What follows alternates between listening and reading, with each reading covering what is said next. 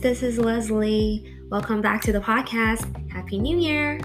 Wow, it's been quite a while since I last uploaded, and a lot has happened over the past year. But I'm very excited to announce that I will be doing regular podcast episodes again starting this week. And as you can probably tell, a few changes has been made to the podcast. We're back with a new name, new cover art, and a new format. On the Table is going to be a bilingual podcast for foodies and creative minds. I will be sharing interesting food stories, trends, what I've been eating, what I'm planning on eating, and reviews on food related books. Last but not least, there will occasionally be taste test segments at the end of the episode. The podcast will also alternate between English and Mandarin, which is also something different from before. I really want to make this a fun and casual space, a creative outlet for easy conversations on food and what's going on in my life. So, without further ado, let's get started.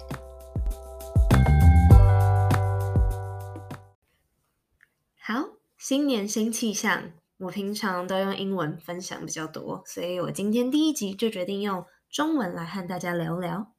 第一个想聊的呢，是我最近读到的一篇文章。 虽然它不是最近的新闻，不过也算是一则比较轻松有趣的故事。你们知道 Cheetos 竟然是个 collectible，就是有人在收藏，还可以卖钱的吗？最扯的是，它从几百块到几千块美金都有。对，就是那个你吃完手指头会变成橘红色的 Cheetos 饼干。我当初在看到这篇文章的时候，第一个闪过的想法是：哈，什么意思？Cheetos 这种普通到不行的零食，你在美国随便走进一家店都有卖，台湾 Costco 也有卖的这个零食，也有人要花大把钱购买。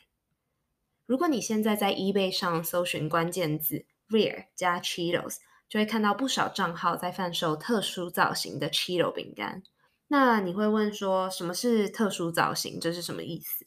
其实就是在网友吃 Cheetos 饼干的时候，他们开始发现，因为这些饼干都是不规则的形状，然后他们就会发现某一个 Cheeto 的形状很像某个物品，或是某位人物等等。例如，你上网搜寻，就会看到长得像达文西名画的 Cheeto，或长得像奥运圣火的 Cheeto。还有披头四的专辑封面，其中一个人的身影的 Cheetos，基本上各个稀奇古怪的造型都有。那其实这个相似度就很见仁见智。而价格最贵的 Cheeto 呢，它是以将近十万美元的价钱在二零一七年成交。那你一定现在想说，是什么样的形状会喊到这种天价，对吧？那个时候的卖家是把它形容像辛辛那提动物园里面一只名叫哈兰贝的大猩猩。那这个故事就要追溯到二零一六年的时候，美国辛辛那提的动物园里面有一个三岁的小男孩，他不小心爬进了大猩猩的生态区围栏里，结果就被这只十七岁的大猩猩捉住。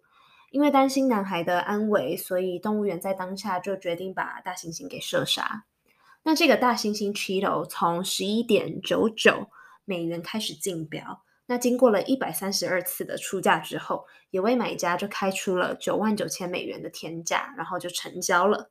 但后续的也有更新说，这个买家其实在最后付款的时候决定弃标，所以最终是没有完成交易的。但我自己觉得很有趣的一个部分是在那个时候生产 Cheetos 的公司 Frito-Lay，他们就发现特殊造型 Cheetos 的这个拍卖现象。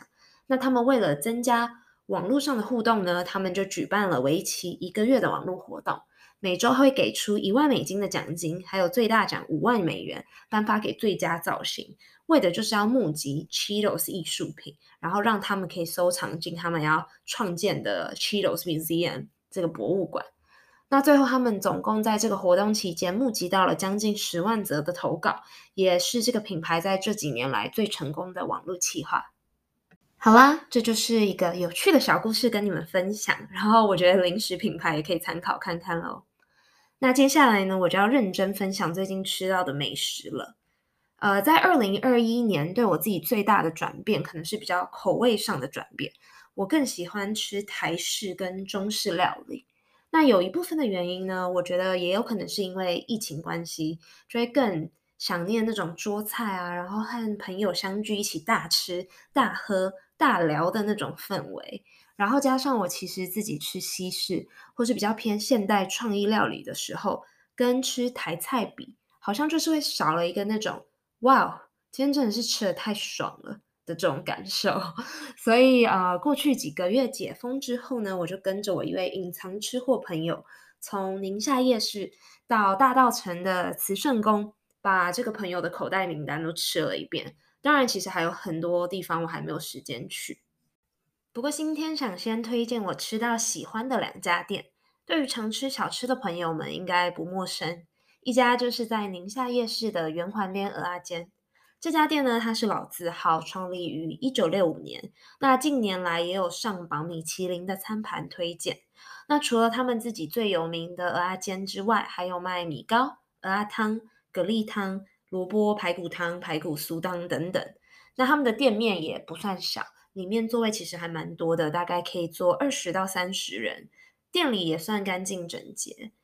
到门口的时候，你就会先看到一个大铁锅，老板就会站在这个铁锅的后方，然后依序的将这个蚵仔把它摆上这个铁锅内，整齐的摆好，然后再依序的倒入它的粉浆，然后鸡蛋、大量的小白菜，等待它翻面煎熟之后呢，这时，老板就会把一盘一盘的蚵仔煎放上他正前方的一条输送带，运输到前面去给店员出餐。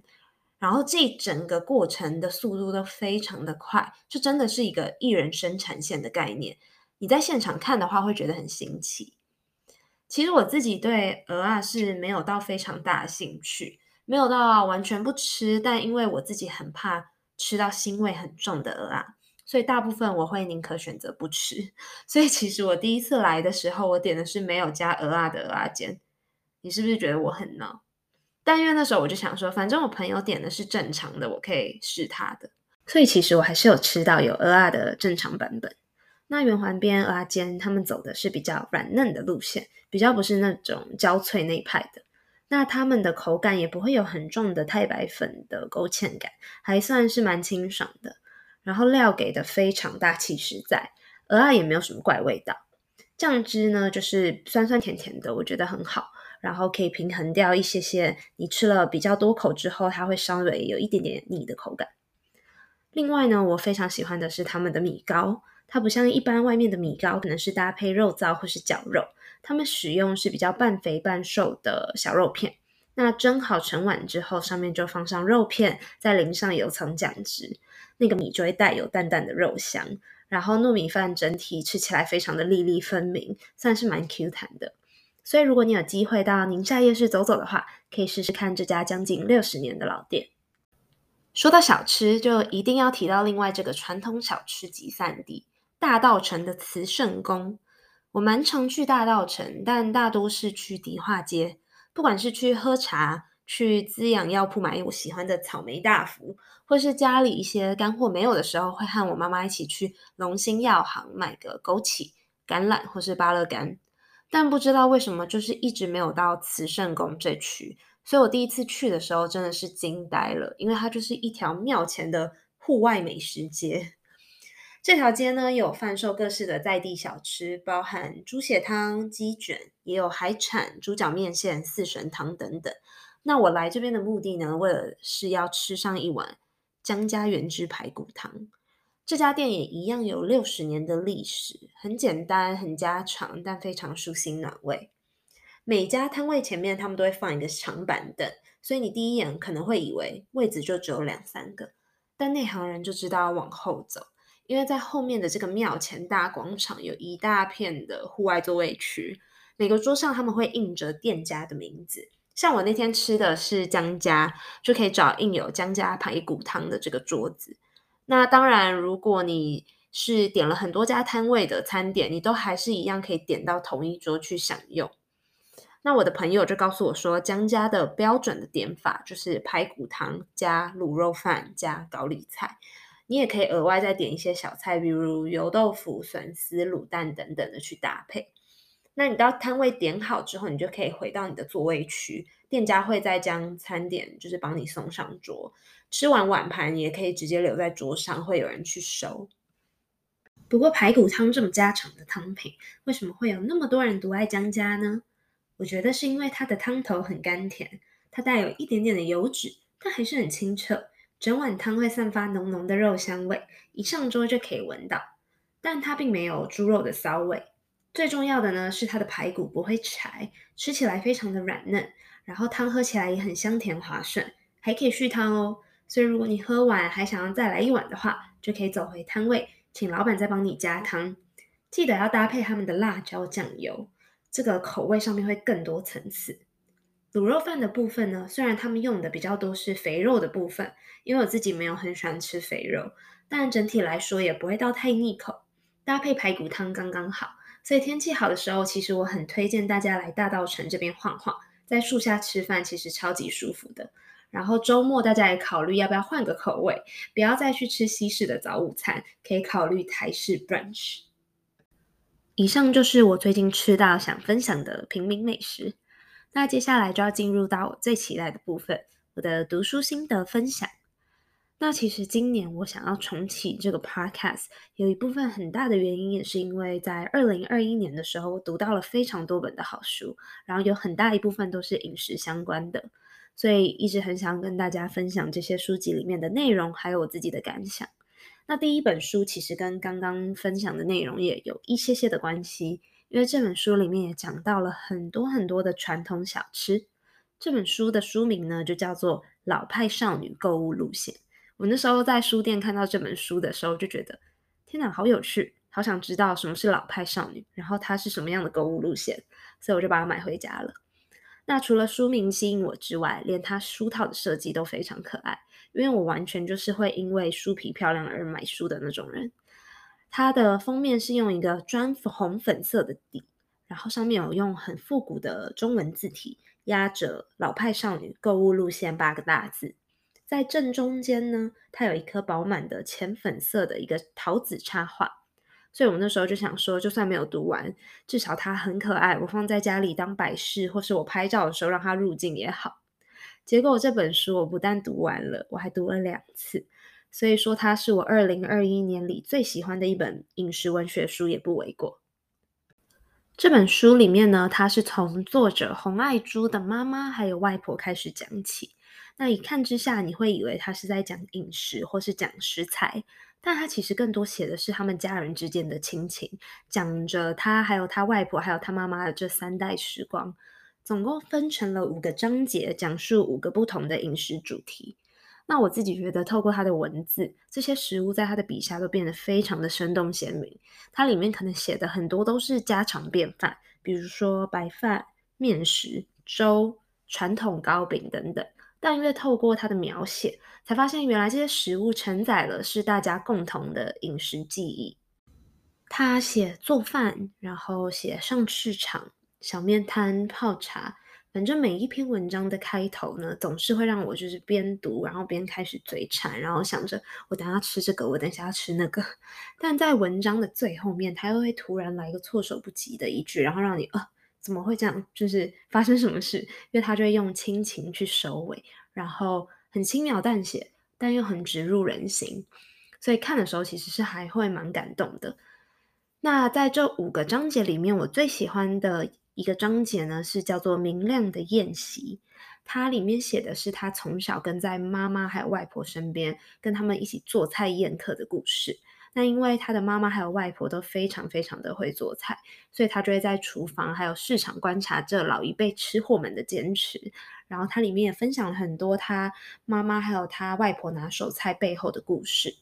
那这边我也想和大家分享一些我读到很喜欢的部分，呃，比如说他在形容米。的时候，他就写纯米的香气是最浅的香气，只比空气略雾一层，不艳不抢，白纸一张，隐约有幼纹。那他后面还有一段是在形容就是油炸的东西，那他就形容油，他写着新油金黄沉静，如光明亮，热油里滴水不溶，食物入锅细泡沸腾，滋滋发响，油炸在视觉或听觉上都壮烈华美，因此。榨油如今虽不是太浪费钱，启用一瓶新油，咕噜咕噜倒入锅中时，仍自然的心存敬意。呃，在第四章的茶与茶食里，里面有一篇摩登土产凤梨酥，它里面就写道：身为台湾人，吃过的凤梨酥是数不清的，但意识到凤梨酥的时刻，反而不在母土，而在他方。那那个时候我读到这边的时候，就觉得哇，完全懂。因为从小到大，那个中秋节或是过年，甚至有时候，我记得小学去户外教学的时候，妈妈就会丢一个凤梨酥或者一个沙琪玛在我的书包里。但那时候吃的时候都完全没有特别的感觉，只有到出国念书之后，我才觉得凤梨酥好像变成是一个解乡愁必备。第一次发现凤梨酥那么重要，所以之后就是每年回美国的行李箱里面一定会。放凤梨酥，或是一定会先留好要给凤梨酥的空间。那到现在，就是我们家要寄给在旧金在旧金山的妹妹的 care package 里面，我们也一定会放凤梨酥。所以我不知道现在在海外或是以前在国外念书工作的朋友，是不是也跟我一样，就是每一次一定要带凤梨酥回美国。那比起土凤梨酥，我还是比较喜欢冬瓜的那种。然后我自己最常买的就是嘉德的凤梨酥，它可以买盒装，也可以就是散装，自己去配那个口味。那除了原味的之外，我也很推荐蔓越莓口味的，因为我觉得加了蔓越莓，它的口感会多一些，然后它会带有一点点酸度，所以可以平衡它的甜味。回到正题，红爱珠的文字呢，非常的温柔细腻，简简单单但令人着迷。你读完之后，我自己的想象是，她应该是一个非常有气质，然后有教养、认真生活的老派女子。最后，我想要再分享一段话，是我自己读到，然后觉得印象深刻的。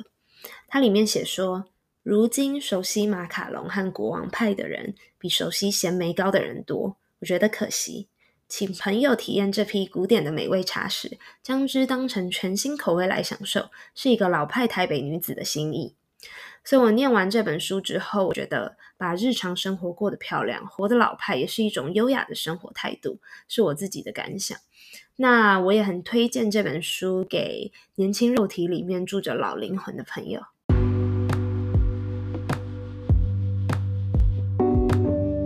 好啦，这就是今天的分享。下一集 On the Table，我会再和大家一起探索更多餐桌上的事。从国内外的饮食消息，聊聊我又吃了什么新餐厅，还有我的读书笔记心得报告。那我们就下周见喽！If you like today's episode, feel free to give me a five-star rating or share the episode with your friends. See you next week. Bye!